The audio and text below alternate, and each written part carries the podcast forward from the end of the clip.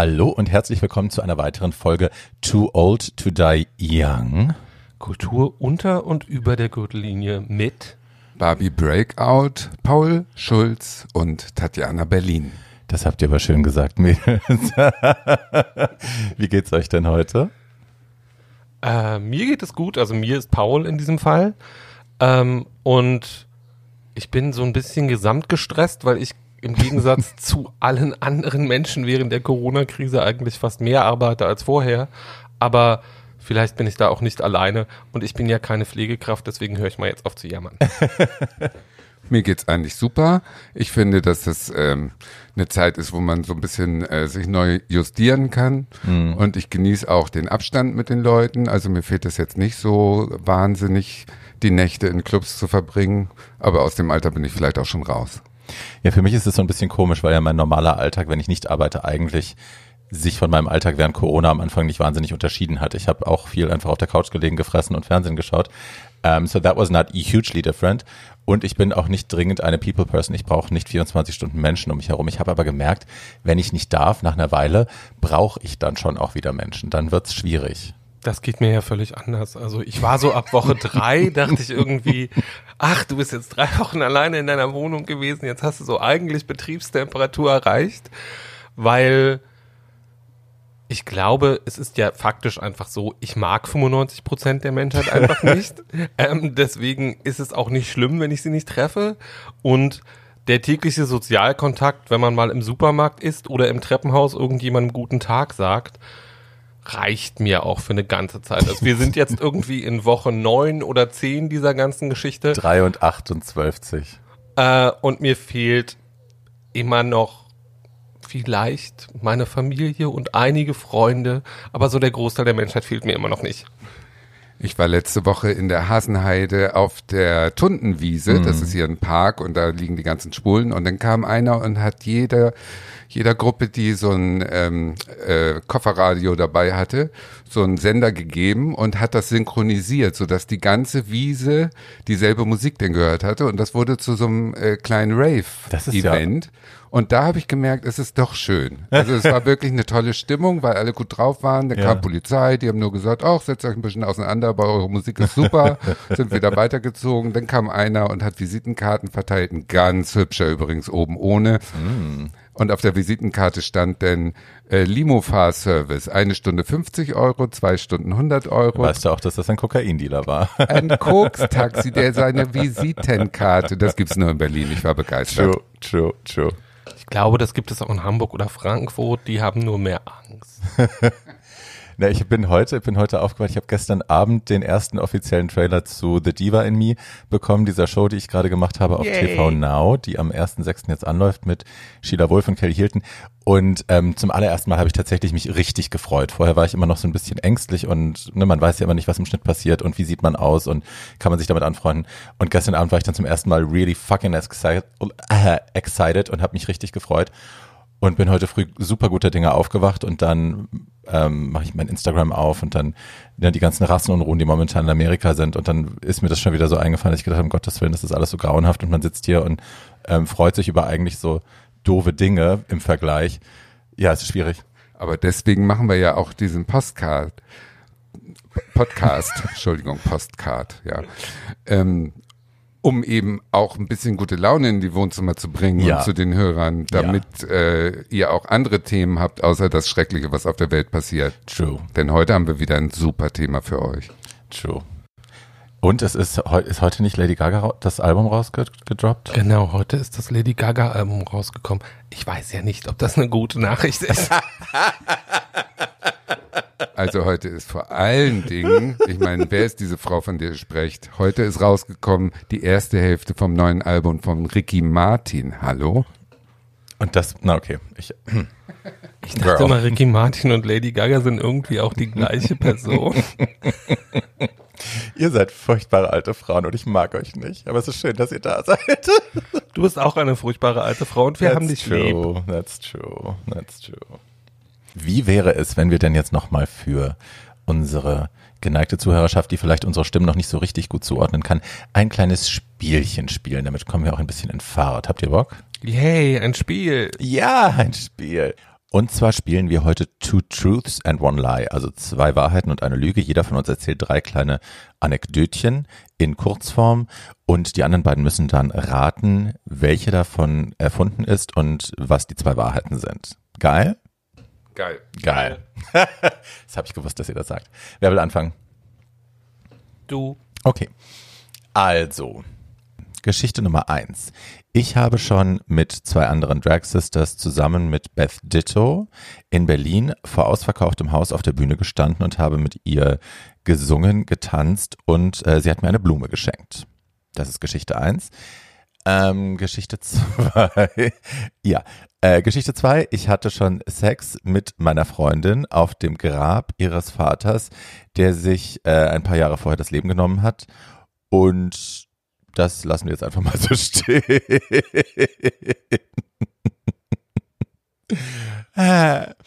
Und Geschichte drei.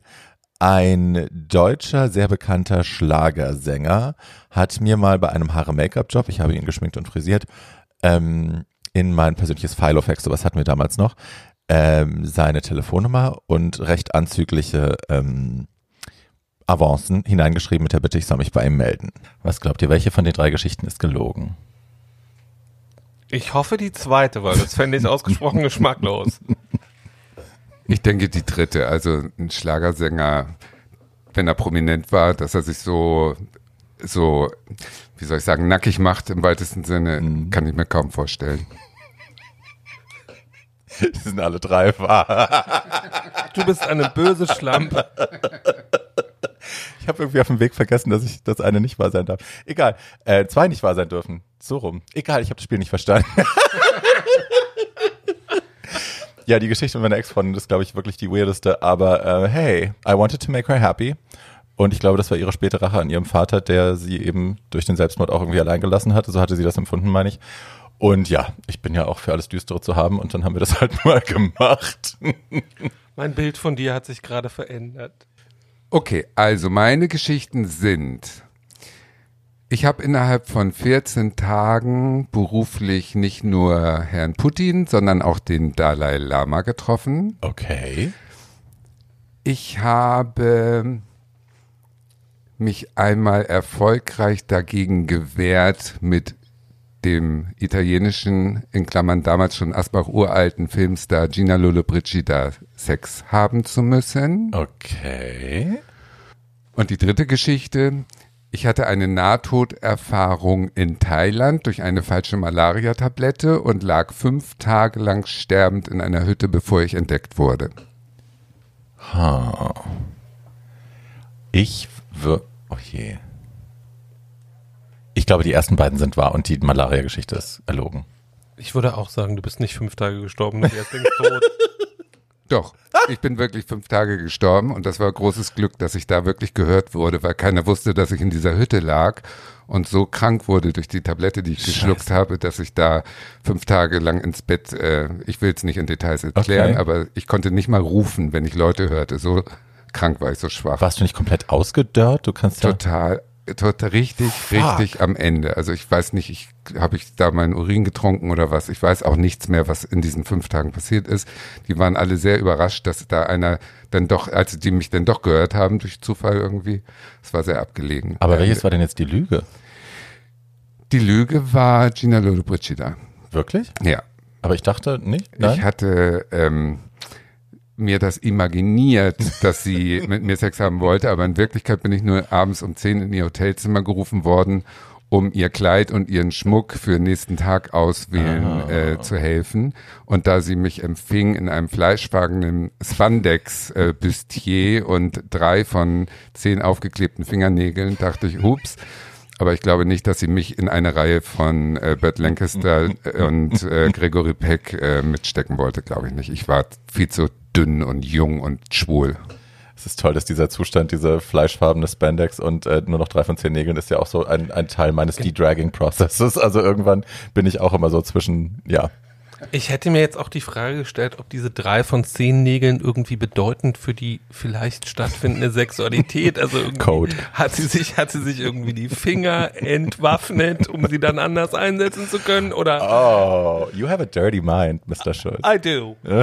Die hatte sowieso jeden Trick auf Lager. Äh, als sie nach Köln, damals war das in Köln, äh, kam mit dem, Flug, mit dem Flieger, hat sie einen Juwelenraub fingiert, nur damit sie am nächsten Tag in allen Zeitungen in Köln äh, äh, genannt wird und so. Also die hatte schon alle Tricks auf Lager, die es gibt. Ein gewieftes Ding.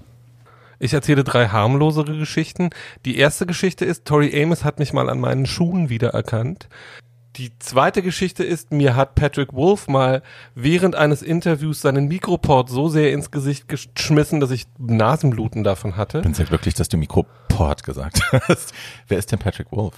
Das ist doch völlig irrelevant. Das Okay, erkläre ich. Ja, gleich. ja, ja, ja, Entschuldigung. ähm, und die dritte Geschichte ist, ich habe mit Rufus Wainwright geschlafen.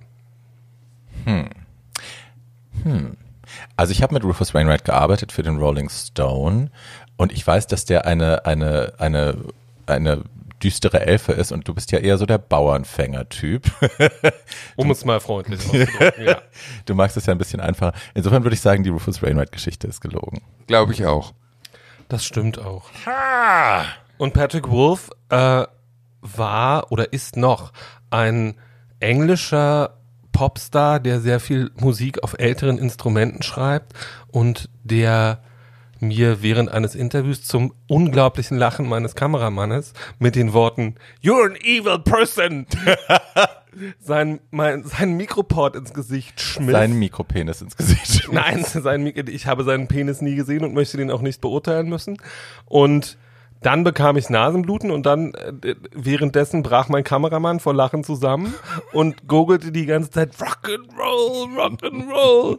Und genau diesen Beitrag haben wir dann auch geschnitten, nämlich auch schwule Männer können echte Rockstars sein. Du weißt aber, dass du ein schlechter Mensch bist, wenn dein Team sich freut, wenn du anfängst zu bluten. Nein, er, er hat sich nicht gefreut, weil ich anfing zu bluten, sondern einfach, weil die Gesamtsituation so unfassbar absurd war. Fast schon Camp. Ja. Tatjana, deine Überleitungen sind Camp. so flüssig und also pfiffig, würde ich fast sagen. Die sieht man gar nicht kommen und dann sind sie Genau, es ist so ein bisschen wie eine Autobahn. äh, äh, So ein, äh, es ist so ein bisschen wie ein Zeichen über eine Autobahn, die A7 oder irgendwie sowas. Noch 300 Kilometer bis Frankfurt. Genau. Ähm, auch wenn ihr es nicht erraten würdet, ist unser heutiges Thema tatsächlich Camp. Also Camp-Filme, genauer gesagt. Äh, wir haben uns ja ein bisschen vorgenommen, die Klassiker der queeren Kultur und Geschichte äh, unseren Hörern nahezubringen. Und ähm, wir wollen uns nicht nur auf Film spezialisieren, aber dieser, diese Folge kam organisch irgendwie bei uns auf. Wir haben gedacht, Camp ist einfach, das ist so ein queeres Thema, auch und ein geiles Thema. Und warum nicht mal über unsere aller, allerliebsten Camp-Filme reden? Darf ich kurz fragen, was ist Camp? Herr Schulz hat sich vorbereitet, so wie das ist. Äh, ich habe extra nachgelesen. Was Camp ist, kann dir eigentlich keiner genau sagen. Camp ist ein Gefühl. Und wenn man etwas sieht, hört oder an etwas teilnimmt, Camp bedeutet, dass es um etwas geht, was unglaublich überhöht ist und unglaublich artifiziell. Könnte man sagen, oder meine Interpretation ist, dass Camp fast in die Richtung von Kitsch geht, aber dass es nicht so gemeint war, sondern dass man selber sozusagen eine Bedeutung noch drüber stülpt und das dadurch dann ironisiert. Also, Die Bedeutung von Camp, die ich am schlüssigsten fand, ist von Tim Curry. Rocky, äh, also Rocky Horror Picture Show, Frankenwater himself. Und der hat irgendwann Camp mal mit dem Satz beschrieben, it's so awful, it's great. Toll. Super, super, verstehe ich. Ja, also ich glaube, es ist generell die Überzeichnung. Es hat immer auch in der geschichtlich immer auch immer wieder einen schwulen Touch gehabt, weil wir halt auch so sehr zur Überdekoration neigen und so in allem, was wir tun und sagen, äh, nicht alle von uns, aber viele. Und äh, es gibt äh, die große äh, Frau Sonntag, die dazu ein kleines Büchlein verfasst hat, ein kleines Essay zum Thema Camp. Da besteht sie darauf, dass äh, Camp tatsächlich ähm, dass Dinge sich nur Camp nennen dürfen, wenn sie ernst gemeint waren, aber dann gescheitert sind. Also wenn Menschen einen Film gemacht haben und wirklich sich sicher waren, dass das total geil ist, was sie da machen, und man dann später als Zuschauer denkt, meine Güte, haben die es wahnsinnig übertrieben und Gott ist das schlecht. Und sie meint, nur das ist Camp. Ich bin auch der Ansicht, dass das äh, eine sehr enge Fassung ist und dass eben alles, was so überzeichnet ist, dass man es genussvoll gucken kann, ähm, dass das auch Camp ist. Also bin ich, Tatjana Berlin, Camp.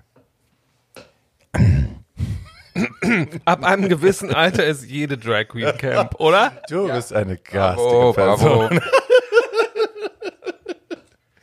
Gut, Paulchen, weil du so eine schöne, eine schöne Herleitung uns hier erzählt hast über Camp, dann fang du doch gleich mal an. Was ist denn dein Camp-Movie, den du uns heute vorstellen willst? Also mein Camp-Movie ist meiner Meinung nach im wahrsten Sinne des Wortes die Mutter aller Camp-Filme, nämlich Die Frauen von George Cougar. Die Frauen ist von 1939 und es braucht so ein bisschen, um den herzuleiten. Also ich muss jetzt eine kleine Geschichtsstunde aufmachen. Wer weghören will, kann jetzt irgendwie die Örtlichkeiten aufsuchen oder sich einen neuen Sekt aufmachen. Ich bin gleich wieder da. Ja, ja. ähm, George Cougar ist der große schwule Regisseur von Hollywood. Der hat alles, was wir an Hollywood lieben. My Fair Lady, die Frauen, alle großen Kostümschinken sind von Herrn Cougar.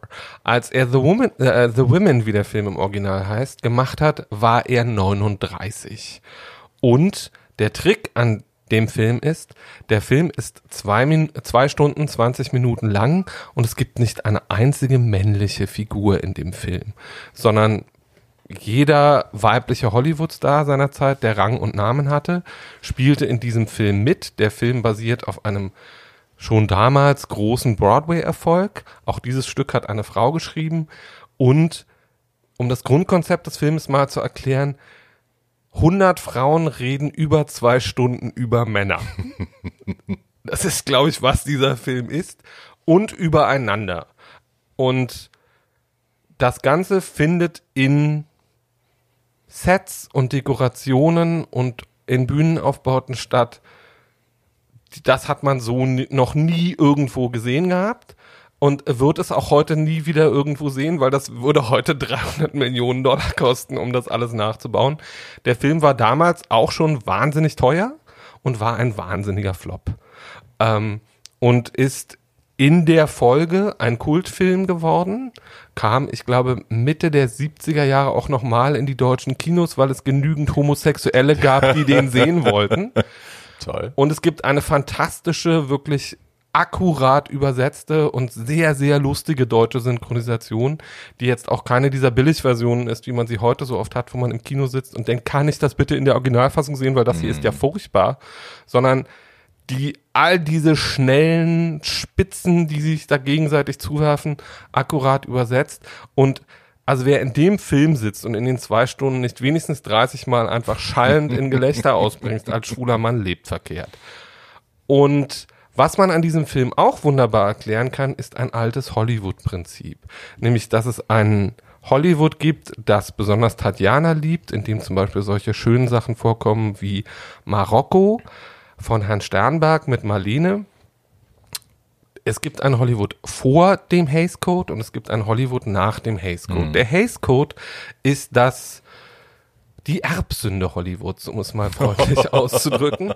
Ähm, Herr Hayes war ein äh, winziger, relativ langweiliger Katholik, der irgendwann beschloss, also angeheuert von den meistens jüdischen Studiobossen in Hollywood, die Angst davor hatten, dass sie irgendwann wegen Hollywood und wegen der Inhalte der Filme Ärger mit der Regierung kriegen.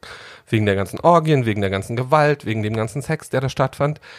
Und der wurde so Mitte der 20er, als es noch Stummfilme gab, von den Hollywood-Studios angeheuert und hat so eine erste Fassung des Hays Codes entwickelt. Das dauerte sehr, sehr lange.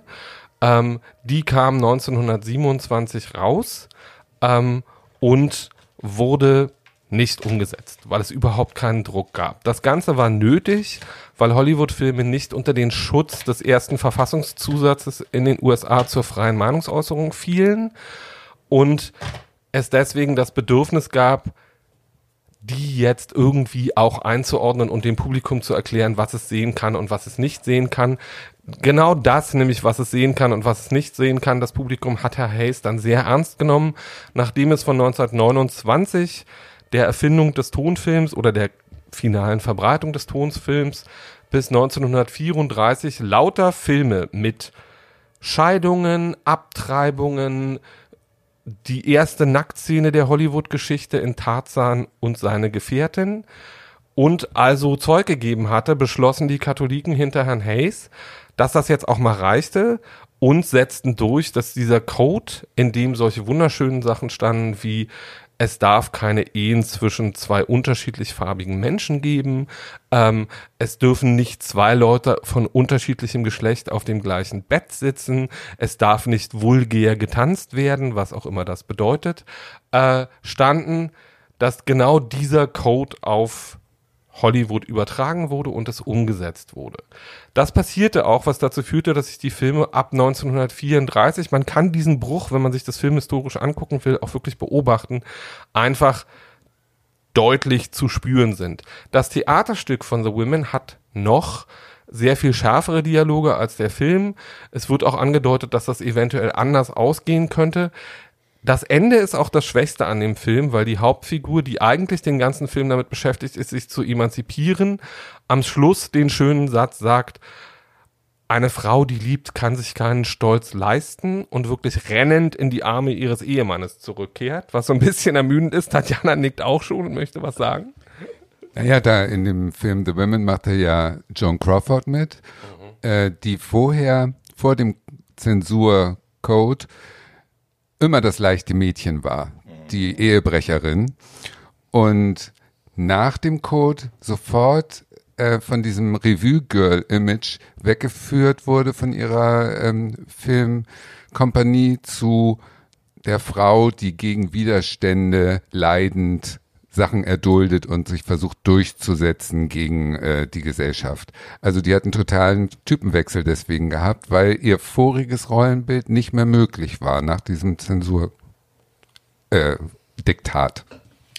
Was man dazu sagen muss, in Die Frauen spielt Joan Crawford allerdings noch das böse Biest, nämlich die Frau, die Norma Shear äh, die die brave Ehefrau spielt, den Ehemann ausspannt. Und die beiden liefern sich einige der schönsten Filmdialoge, die es überhaupt gibt. Also dann gibt es solche schönen Ansagen wie, ich weiß sowieso nicht, was er in ihnen findet. Die Antwort ist, na ja, vielleicht will er mal was Originelles. ähm, oder ähm, wenn ich meinen Ehemann verführen wollte, würde ich das nicht tragen. Die Antwort auf diese Ansage ist, wenn Ihrem Ehemann etwas nicht gefällt, ziehe ich es einfach aus, meine Dame. ja, das hat sie sehr schön gemacht, die alte Joni. Es gab ein Remake davon, ne, vor ein paar Jahren. Das möchten wir bitte nicht weiterhin. es ist, also, es gibt ein Remake von Die Frauen, in dem unter anderem Annette Benning und Deborah Messing äh, Grace Benning aus, mit sehr frischem Facelift. Das mit sehr frischem sehr Facelift und äh, Grace aus Will and Grace mitspielt. Ähm, dieses Buch ist allerdings so schrecklich, weil sie versucht haben, diesen Film auf 90 Minuten einzukürzen und ihm dabei sämtlicher Charme abhanden kommt und diese Figuren in den in den jetzigen Zeiten auch keinerlei Sinn machen. Hm. Also es ist einfach unfassbar altmodisch, unfassbar langweilig und jedwede Form von Witz und Geschwindigkeit, die das Original hat, geht diesem Remake total ab. Hm. Ich muss noch eine Sache sagen, ähm, nur weil es ein Fun Fact äh, ist. Also Herr Kuger hatte 1939, als er auch die Frauen gemacht hat, ein sehr beschäftigtes Jahr. Er hat nämlich auch die Co-Regie, obwohl er da keinen Regie-Credit gekriegt hat, von bei Der Winde verweht und bei Der Zauberer von Oz gemacht. Also schwuler wird es wirklich nicht. Es gibt in irgendeiner Doku, ich kann nicht mehr sagen, in welcher gibt es eine Szene, wo irgendeine Darstellerin erzählt, wie sie bei einem Essen neben ihm saß. Also sie war an einem Amt anwesend, anwesend, äh, wo er sich quasi den Avancen verschiedener Schauspielerinnen Hollywoods, großer Namen Hollywoods erwehren musste, die alle in die Frauen mitspielen wollten, weil sie wussten, das ist ein Film, da geht es nur um Frauen und wenn ihr Name da nicht drin ist, dann ist das ein Affront. Und sie haben ihm schon sehr übel genommen, dass er eben äh, Vivian Lee für von Winde verweht quasi ähm, besetzt hat und dass dass an ihn der Kelch an ihn vorübergegangen war ähm, und jetzt ging es also darum, dass man unbedingt in diesen Film kommt und irgendjemand hat ihm am diesen Abend eine Suppenschüssel über den Kopf gestuckt. Du weißt bestimmt, wer das war, ne? Nee, ich weiß es nicht. Leider. Ich wäre gerne dabei Ein großer gewesen. Name. Gut, mein Film ist erfreulicherweise seit neuestem auf Netflix zu sehen. Ist ein amerikanischer Spielfilm von 1989 und heißt Magnolien aus Stahl. Magnolien sind diese wunderschönen, zarten Blüten. Und wenn man sich das anhört, dann ahnt man schon, dass es auch eine äh, Parallele zu The Women gibt. Magnolien aus Stahl ist ein äh, Fest für sechs äh, große Schauspielerinnen. Ein Film, in dem man lacht und weint. Und ein Film, der auf einem Theaterstück basiert, wo nur diese Frauen auf der Bühne standen und über die Männer geredet haben. In dem Film selber kommen jetzt auch Männer vor, aber das war eigentlich ursprünglich nicht der Plan. Der Film ist deswegen toll und sehr camp, weil es ein äh, Schlagabtausch äh, ähnlich wie The Women ist zwischen Sally Field, Dolly Parton, äh, Olympia Dukakis, Daryl Hannah, Shirley MacLaine und Julia Roberts in ihrer ersten Rolle, die auch sofort eine Oscar-Nominierung dafür gekriegt Die hat. auch toll. Es ist ein äh, Fest, wenn die sich alle in einem Friseursalon, wo Dolly Parton die Friseuse spielt. Ich meine, alleine die Idee ist äh, genial, die dafür zu besetzen. Wenn die sich da treffen und über die Nachbarschaft, über ihre Ehemänner, über ihre missratenen Söhne und über alles, was äh, in diesem Dorf lebt, herziehen. Und sie ziehen böse darüber her. Und über Neonbeleuchtung sprechen. Warum das lustig ist, weiß man, wenn man den Film gesehen hat. Es gi- gibt alle möglichen Themen. Der menschliche Faktor ist dann, dass äh, die Tochter der einen eine äh, Insulin, also eine, die ist zuckerkrank und dann hat sie Nierenversagen und dann stirbt sie und es ist alles fürchterlich traurig und man weint mit bis zu dem Moment, wo die große, große tragische Szene auf bei der Beerdigung von Julia Roberts äh, umschlägt in einen so bösen Witz und Humor, dass selbst die weinende Mutter, die da ihre wirklich große Rede hält, Tränen überströmt, lachen muss. Und äh, ich glaube, in meinem Leben habe ich, in meinem schwulen Leben habe ich so viele Zitate aus diesem Film benutzt und immer wieder gehört. Also es gehört zum Kanon, äh, damit sprechen zu können. Meine alte Beschwerde, Kinder, ihr müsst diese Zitate auch können, wenn ihr euch homosexuell nennen wollt, die hatte auch wieder Gültigkeit. Zu der Qualität des Films selber, man kann natürlich äh, mit den Kritiken recht äh, zu Recht sagen, der ist äh, zu süß, um noch genießbar zu sein. Also es ist schon alles sehr bunt und zuckerig und so. Es ist sicherlich von der Film, wie soll ich sagen, von der Qualität her nicht der anspruchsvollste aller Filme, aber es ist ein wunderbarer Film, den man immer und immer wieder gucken kann, weil die Schauspieler so toll sind, ganz besonders Shirley MacLaine.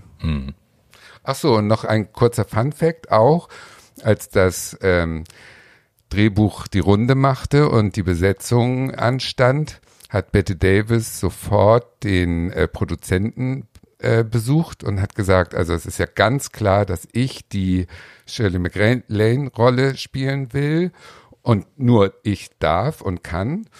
Liz Taylor die Dolly Parton äh, Rolle und noch irgend ach so und Catherine Hepburn noch. Also wir drei spielen ja wohl in diesem Film mit und der Produzent so ja ja natürlich ich rufe sie an tschüss Don't call us, we call danach you. war sie sehr böse und hat immer schlecht über diesen Film geredet. Ja, sie war nicht die Einzige, die schlecht über diesen Film gesprochen hat, sondern dieser Film hat im Jahr seines Erscheinens, ich glaube es war 1990, die Berlinale eröffnet und löste eine Empörungswelle unter ernsthaften Filmkritikern aus, weil mit diesem leichten, fluffigen Blödsinn musste jetzt das ernsthafte Filmfestival eröffnet werden und ich bin alt genug, um damals schon bei der Berlinale gewesen zu sein. Alle schwulen Männer saßen herum und sagten, verstehe ich überhaupt nicht, ist so ein super Film. Alle am Weinen. Und ähm, ich, dieser Film ist eine Zitatmaschine. Ja. Ähm, Tatjana hat sehr recht. Daraus kann man wunderbar zitieren. Äh, mindestens so gut wie aus Club der Teufelin. Und den sollte man unbedingt gesehen haben, schon weil man gerne wissen möchte, wie es aussieht, wenn Shirley MacLaine und Olympia Dukakis als ältere Damen in einem Umkleideraum zwischen lauter nackten Ärschen stehen und versuchen nicht auf diese Ärsche zu starren. Und wenn man wissen will, wie ein blutroter Gürteltierkuchen aussieht und schmeckt. Ew. Ich erinnere, dass ähm, auch wieder in einer Doku, von der ich nicht weiß, welche es war, Jesus, I have to make notes, ähm, dass über Julia Roberts Performance in dem Film gesprochen wurde von jemandem, der dabei war und dass sie tatsächlich, als sie diesen diabetischen Schock ähm, spielen musste, tatsächlich körperlich dann so fertig war, dass die Haut wurde so wechseln, sie, also sie war dann auch kaum noch ansprechbar, man musste sie dann da wirklich wieder rausholen, weil sie das wirklich, also man unterschätzt sie, glaube ich, oft, weil sie viel leichte Rollen gespielt hat, aber sie, äh, die weiß ihren Shit und die kennt ihre, ihre, ihr Handwerk sehr gut. Absolut. Und ich finde auch, dass so ein Film sofort für die Berlinale qualifiziert ist, weil egal wie dünn die Geschichte ist, diese sechs großartigen Schauspielerinnen haben so eine Präsenz und so eine Wucht und machen aus diesem manchmal doch einfachen Dialogen ein Feuerwerk. Und ich finde, das ist ja nicht nur das, was Camp für mich da ausmacht, dass die eben in aller Übertreibung trotzdem noch das ernst nehmen und sich einfach verausgaben in allen Varianten. Ob es mhm. jetzt Unterhaltung ist, Drama, ist vollkommen egal. Die bespielen die gesamten Emotionen, die man hat als Zuschauer und man kommt da schweißgebadet raus vor Begeisterung. Und auch da muss man wieder dazu sagen, natürlich lieben schwule Männer oder überhaupt queere Menschen diesen Film so sehr, weil er auf dem Theaterstück eines schwulen Mannes beruht. Genau, das der, haben die vorher gewusst und deswegen haben sie den Film gemacht. Das weiß ich nicht genau, aber ich glaube, dass schwule Männer, das sieht man ja jetzt zum Beispiel an Ryan Murphy, gute Frauenrollen schreiben können, ist jetzt auch keine wahnsinnige Überraschung. Nein, sure. Und dass jemand, dass ein schwuler Mann, der über seine Südstaaten-Kindheit schreibt, einfach mal sechs großartige Frauenrollen aufs Papier stellt und sagt, darum schlagen sich jetzt alle in Hollywood, was ja offensichtlich dann auch passiert ist, ja. ist auch keine Überraschung. Und bis heute wirkt es nach in diesem kleinen Städtchen im Süden der Staaten, wo ich nicht weiß, wie es heißt und wo es ist, ist bis heute das Haus, wo gedreht wurde. Es wurde ja alles on Location gedreht, nicht im Studio. Ähm, heißt äh, Steel Magnolia Hostel oder so. Wird, kann man also die Zimmer vermieten, werden vermietet. Und es gibt äh, Bus, äh, so Stadtrundfahrten zu den ganzen Schauplätzen. Und das ist bis heute, ich meine, es sind ja auch 40 Jahre fast, äh, ein Riesenrenner in diesem Kaff. Das ist ein Meilenstein, das glaube ich auch. Ja, ähm, mein, äh, mein Camp-Film, den ich, den ich heute besprechen will, äh, heißt Valley of the Dolls. Ich, das Tal der Puppen, glaube ich, auf Deutsch. Wie toll. Ja. Ähm, ist von 1976 und basiert auf einem Buch von Jacqueline Suzanne. Und da will ich eigentlich anfangen bei ihr, bei der Autorin, ähm, weil die selber so eine Camp-Gestalt ist, so eine absurde Person eigentlich. Ähm, und also dieser, dieses Buch, was sie geschrieben hat und dann dieser Film und der Erfolg dieses Buches und die, der Misserfolg des Films, all das hat irgendwie auch mit ihr zu tun. Äh, sie ist gescheiterte Schauspielerin gewesen, die ähm, mit, ich glaube, bisschen über 40 Brustkrebs bekommen hat und hat diese Diagnose bekommen und konnte gar nicht glauben, dass ihr das passiert und ähm, hat also es gibt einen Tagebucheintrag von ihr von dem Tag, bevor sie zu ihrer finalen Diagnose fährt, wo sie quasi schreibt, also ich glaube nicht, dass Gott mir das antut, dass er, dass ich, das wird schon nicht sein quasi, aber wenn es was ist, dann muss ich irgendwie sicherstellen, dass ich, dass die Welt sich an mich erinnert, dass ich irgendwas hinterlasse, woran ich erinnert werde. Ich muss irgendwas haben. Als Schauspielerin war es nichts. Irgendwas muss ich der Welt hinterlassen. Ich glaube, ich kann ein bisschen schreiben, dann mache ich halt einfach das. Und ja, die Krebsdiagnose war dann vernichtend. Sie hat sofort eine doppelte Mastektomie bekommen, Brustamputation ähm, und musste schlimm leiden im Zuge dessen und hat sich dann aber tatsächlich an dieses Buch gesetzt. Und sie ist keine gute Schriftstellerin gewesen, sie war nicht äh, talentiert besonders. Um es mal freundlich auszudrücken. Um es freundlich auszudrücken. Äh, aber sie hat, sie war so ein bisschen, man sagt, die Whistleblowerin Hollywoods. Also sie hat, äh, sie hat natürlich in diesen Kreisen auch verkehrt. Sie kannte diese Leute, sie kannte die Filmstars von damals, zumindest irgendwie vom im selben Dressing Room gewesen zu sein oder so. Ähm, und damals war das halt, das war vor TMZ, das war vor den Tabloids, das war vor der Yellow Press. Die Studios haben damals noch äh, alle Skandale um die großen Stars unter den Teppich gekehrt, die hatten diese Macht und die waren quasi unantastbar. Und ähm, Jacqueline Suzanne war die erste, die quasi da die Mauer eingerissen hat und sich quasi äh, in Ermangelung tatsächlicher äh, Erzählfähigkeit sich einfach da links und rechts bedient hat und diese ganzen ähm, schmutzigen Geschichtchen zusammengekocht hat in diese riesige Tour de Force, die sehr ordinäre Tour de Force, die Valley of the Dolls dann wurde. Also sie hat das Manuskript abgegeben, das erste, und äh, der der Mensch, der das lesen musste, hat dann irgendwie schreiend im Büro angerufen und hat gesagt, er möchte nicht, dass ihm noch irgendjemand diesen Schund äh, jemals wieder unter die Nase bringt. Und dann hat es aber seine Frau gelesen und hat gesagt, also ich habe das Gefühl, wenn ich das lese, ich habe eine Telefonkonversation mit meinen besten Freundinnen. Ähm, so reden wir auch und ich würde gerne wissen, wie es ausgeht. Ich würde gerne wissen, wie die Story weitergeht. Ja, und dann ist dieses Buch tatsächlich erschienen und war äh, das bestverkaufte Buch seiner Zeit damals, hat äh, irrsinnige Absatzzahlen gehabt. Und ähm, ja, allein das Buch war schon Camp, ne? Allein die Tatsache, dass eben dieser Trash sich so gut verkauft, die Hälfte, die Hälfte Amerikas war äh, geschockt und, und beleidigt und very offended. ähm, dass dieser Müll überhaupt äh, Erfolg hat. Sie sah sich als große Schriftstellerin, als große Künstlerin und bestätigt in ihrem Tun. Ja, und dann äh, wurde der Film zusammengestellt und auch da ging eigentlich alles schief. Äh, also sie hat ihre Figuren, die Figuren, vielleicht muss ich erst was zu den Figuren sagen. Sie hat drei Freundinnen, die, ähm, also der Film handelt quasi von drei Frauen, die sich, zwei sind so ein bisschen befreundet und eine kennt man. Ähm, die den Ruhm kennenlernen, die äh, Fame kennenlernen und die Verführungen der Großstadt, die Verführungen von auch dann Drogen. Ähm, also alle drei von denen haben mehr oder weniger direkte, schlimme Drogenabhängigkeiten. Und der Charakter verändert sich und äh, sie ne, werden zu dem, was sie eigentlich immer gehasst haben und die Integrität wird angegriffen. Plötzlich sind sie nicht mehr die Menschen, die sie mal sein wollten. Und es gibt eine äh, ältere, dicke Dame, die äh, auf Ethel Merman basiert. Ethel Merman wurde mal sehr verehrt von Jacqueline Suzanne und hat ihr dann aber den Laufpass gegeben und daraufhin äh, hat Jacqueline Suzanne diese furchtbare Figur auf sie draufgeschrieben. Äh, wie hieß sie? Harriet, ich krieg sie nicht mehr zusammen. Helen Lawson hieß sie. Ähm, es, also eine großartige, böse, böse, dicke Person. Äh, es gibt ein, ein Theaterstück, das später in LA basierend auf diesem Film gespielt wurde, ein Laientheaterstück und da spielt Jackie Beat, also auch eine sehr dicke, böse Transe, spielt äh, diese, diese Helen Lawson und äh, sehr gut und sehr toll. Und ähm, es gibt die wunderschöne Geschichte, dass tatsächlich Judy Garland äh, angefragt war und ähm, dann tatsächlich, also sie war angefragt, sie kam, sie probte, sie war zu betrunken und zu breit und tauchte dann nicht mehr auf und wurde dann gefeuert, aber nicht ohne die komplette Garderobe zu, zu klauen. Sie hat die komplette Garderobe geklaut, die äh, gemacht worden war für sie, ist damit auch später in London aufgetreten. Ähm, ja, und das musste alles neu geschneidert werden. Also allein das ist schon wieder so toll. Für die großartige Susan Hayward, die dann die Rolle gekriegt hat und man hätte es ihr gar nicht zugetraut. Sie hat es ganz toll gespielt, finde ich. Und sie waren nicht böse zu ihr. Frau Garland war drei Tage am Set. Also sie haben es ausdauernd versucht, bis sie festgestellt haben, das hier geht wirklich überhaupt nicht. Ja, und es, also es hat auch niemand schlecht über sie gesprochen im Nachhinein. Ich habe mehrere Dokus geschaut, wo auch die Schauspielerinnen fondly von Judy Garland sprechen und auch, also dass sie eigentlich eher intimidated waren, mit dieser Größe spielen zu müssen und mit diesem mit diesem Charisma und diesem Talent auch umgehen zu müssen und daneben bestehen zu müssen.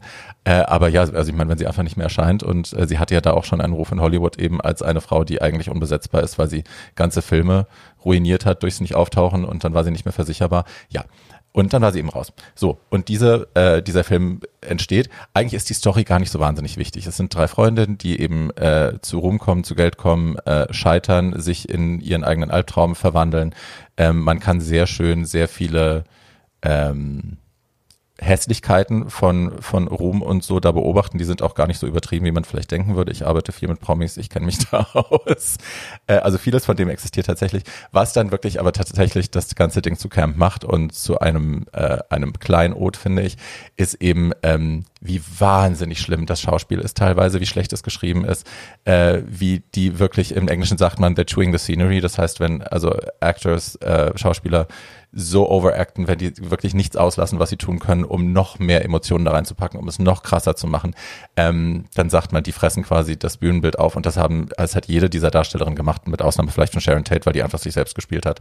Äh, aber gerade Neely, also die letzte Szene, da ist Neely alleine gescheitert in einer Gasse, äh, in einem Theater, aus dem sie quasi gefeuert worden ist, weil sie äh, zu, zu breit war, zu besoffen war, um ihre eigene Show zu spielen und äh, schreit dann in den Nachthimmel schreit sie alle Namen der Menschen, die sie jemals verlassen haben in ihrem Leben und dann Gott und dann schreit sie immer wieder ihren eigenen Namen. Und es ist halt so tragisch komisch, dass man, man kann nicht anders als sich totlachen am Ende. Es ist wirklich schlimm. Du, das habe ich schon an der Ostsee nachgespielt, die Szene. Es war wirklich? ganz großes Kino. Ja, natürlich.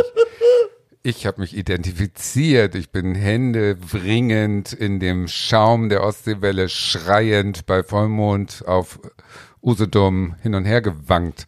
Also da kann man, da kann man noch von zehren.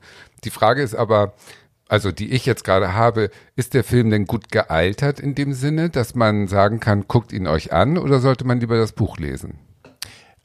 Also ich finde, man sollte ich, ich finde, wenn man sich dem Ganzen nähern will, dann kann man schön und gut äh, Isn't She Great schauen. Das ist ein Film über Jackie Suzanne, Jacqueline Suzanne, gespielt von Bette Midler. Nathan Lane spielt damit, das ist ein toller Film. Da kann man sich der Autorin ein bisschen nähern und ein bisschen besser verstehen, wie die getickt hat. Und vieles macht dann einfach mehr Sinn. Und ich finde, man kann sehr gut das Buch lesen, aber der Film an sich ist, das ist pures Camp. Also ich habe in der in einer der Dokus, die ich darüber geschaut habe, sagt tatsächlich einer der Männer, uh, they set out to do something serious and uh, accidentally created comedy. Und das ist ja nun laut Susan Sonntag die Definition von Camp. Uh, es gibt eine Wig-Snatching-Scene, der wird die Perücke vom Kopf gerissen. Ähm, es gibt eine Szene, ich bin kurz zusammengezuckt, weil das hatte ich vergessen, wo sie tatsächlich äh, über, also es wird immer wieder über, abfällig über Queers gesprochen und dann sagt, äh, ich glaube Sharon Tate sagt an einer Stelle, you know how bitchy facts can be.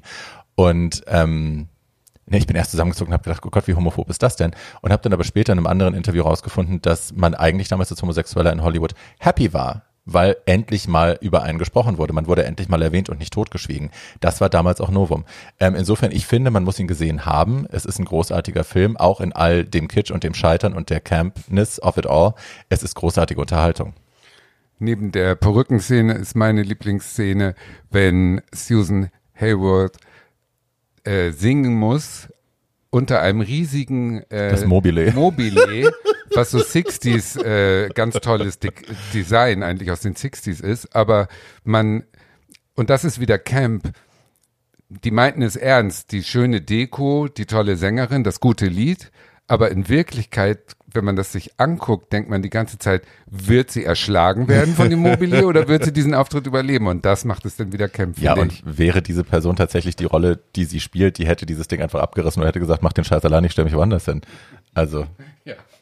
Ich glaube, was man dazu sagen muss, weil das bisher noch nicht erwähnt worden ist, der Film ist auch so camp und so schön, weil es zwischen Designs aus den 60er und 70er Jahren ist und das einfach alles furchtbar quietschig und bunt ist.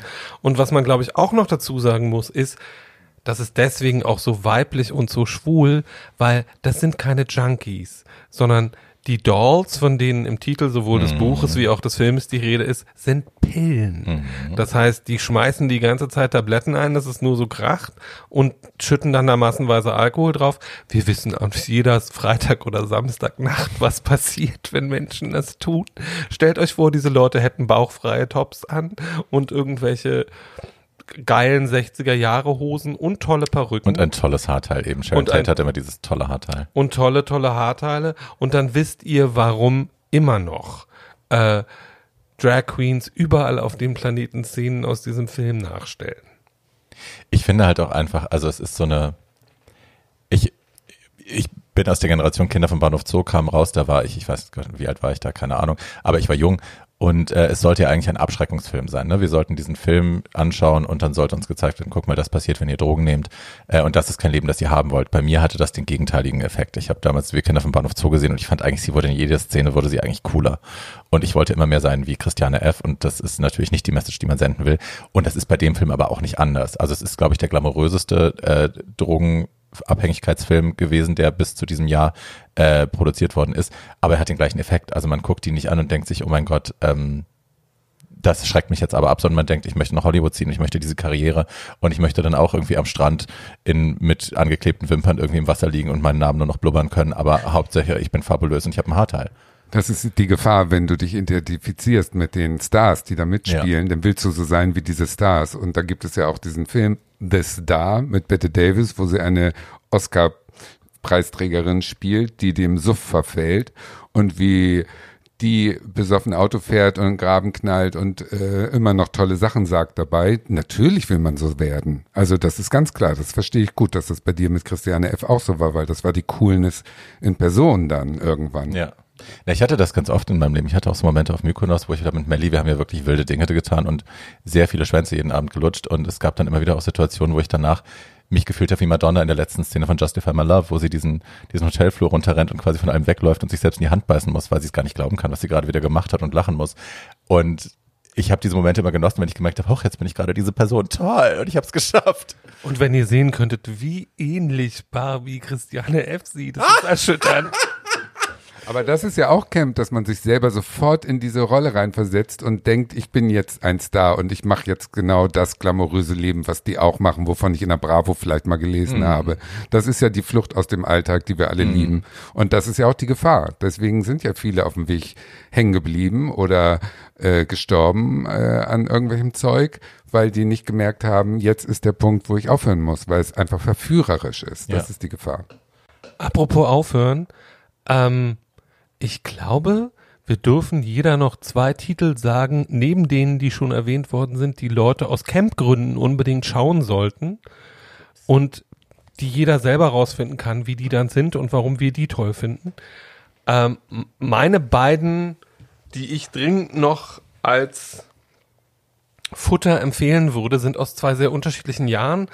Ähm, der eine Film hat dieses Jahr 15, nee, äh, 25-jähriges Jubiläum gefeiert und heißt Showgirls. Oh mein Gott. Und ist eine, eine große Breitwand-Epie über Stripperinnen in Las Vegas, die man unbedingt geschaut haben sollte. Damn, Frauen Showgirls. hauen Männern aufs Maul, Männer hauen Frauen aufs Maul. Es wird sich ausgezogen, dass es nur so kracht und man sieht Kyle MacLachlans Schwanz.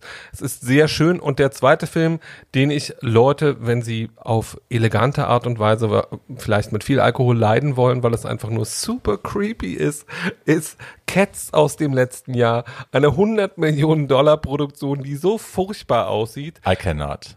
ähm, dass man einfach nur davor sitzt und denkt, das muss doch irgendjemandem aufgefallen sein. Ich weiß, ich habe den Trailer gesehen und ich habe immer, ich war immer nur, das kann nicht sein, das kann nicht sein, das kann nicht sein. Das ist ein Witz, das ist ein Witz, das ist ein Witz. Gleich kommt irgendwie Welcome to New York at Saturday Night. No. Es ist unfassbar. Aber da hast du vollkommen recht, das waren tolle Tipps. Ich wiederhole mich ein bisschen mit meinen zwei Tipps, weil es sind immer Ensemblefilme. Einmal These Old Broads, diese alten Schachteln, auch wieder mit Liz Taylor und Debbie Reynolds und Shirley MacLaine und Joan Collins. Alle in Wirklichkeit schwerstens verfeindet natürlich, die in diesem Film im Alter nochmal zusammengewürfelt wurden. Und der Film ist jetzt nicht von der Qualität besonders gut, aber die zusammen zu sehen, ist natürlich eine Once-in-a-Lifetime-Chance. Der zweite Film heißt Myra Breckenridge. Oh, Es ist wow. ein bisschen schwer auszusprechen, But that's a big aber one. das ist ein äh, Film auch über aus den 60ern über eine Transsexuelle, die in Hollywood äh, versucht, ähm, Fuß zu fassen, sagen wir mal ganz allgemein. Die Story ist im Prinzip vollkommen egal, weil, und jetzt kommt mein super Tipp für euch zu Hause, Mae West macht mit, die nach 26 Jahren das erste Mal wieder im hohen Alter, Ende 70, ihre Bühnenpersönlichkeit, die 26-jährige Sexbombe spielt. Und die ja Mit de- rutschigem Gebiss. Deswegen kommen wir äh, nochmal wieder zurück. Äh, Wegen der wurde auch mit diese Zensur eingeführt, weil die in den 20er Jahren so unglaublich freie Filme gemacht hat und so bodenlos versaut war, dass sie äh, im Prinzip dadurch die Zensur mit eingeführt haben. Die haut also wieder Einspruch nach dem anderen raus, aber denkt eben, sie ist noch 26, sieht aber aus wie 76.